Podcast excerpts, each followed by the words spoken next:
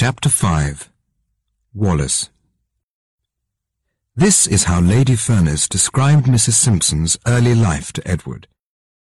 Wallis was born in Baltimore. She never knew her father. He died when she was five months old. But her mother was a strong and loving woman, and Wallis was a happy child. When she was twenty, she married a man called Winfield Spencer. For the first few years they were happy together. But one day Winfield lost some money in the street. He was very angry. When he came home, he took a bottle of whiskey from a cupboard and began to drink. That night, he hit Wallis in the mouth. She screamed, and he hit her again. There was blood on her face, and she was shaking like a leaf. Please, Winfield, she said, no more. But Winfield took her arm and pulled her up the stairs. You're my prisoner, he shouted at her, and you're not going to leave. Then he pushed her into the bathroom and locked the door. The next morning, Wallis went back to her family. I can't stay with him, she said.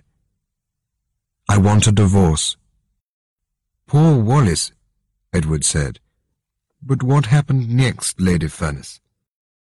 Well, said Lady Furness, a few months later she met a fine man called Ernest Simpson. He's quiet, but interesting. They got married, and they now live in a beautiful flat in the centre of London. And are they happy? asked Edward. Lady Furness looked at the prince and smiled. I don't know, sir, she said. I don't know. During the next two years, the prince saw Wallis once or twice a week. They had the same friends, and they often met at parties. Mrs. Simpson knew a lot about life, Edward once said. She loved books, food, people, and travel. She was very beautiful, and her eyes were full of fire. She was friendly and easy to talk to. And, after a while, I opened up my heart. We had no secrets. I told her everything. And that's how it all began. His eyes were always sad, Wallis said about Edward.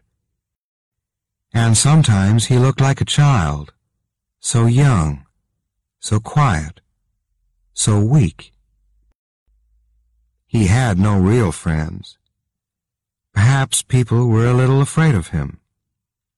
But he was a warm and kind man.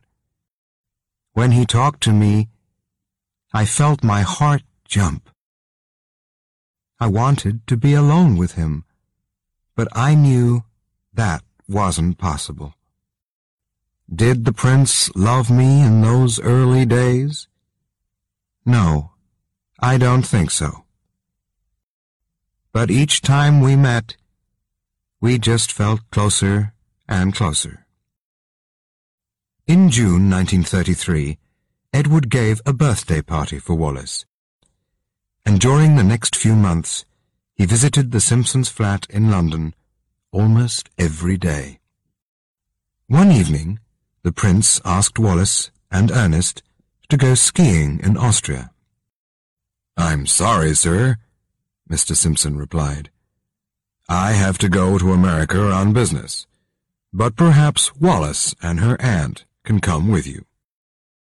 We went to Kitzbühel as friends, Wallis wrote later. But when we came home, we were in love. And a few months later, the prince asked me to marry him.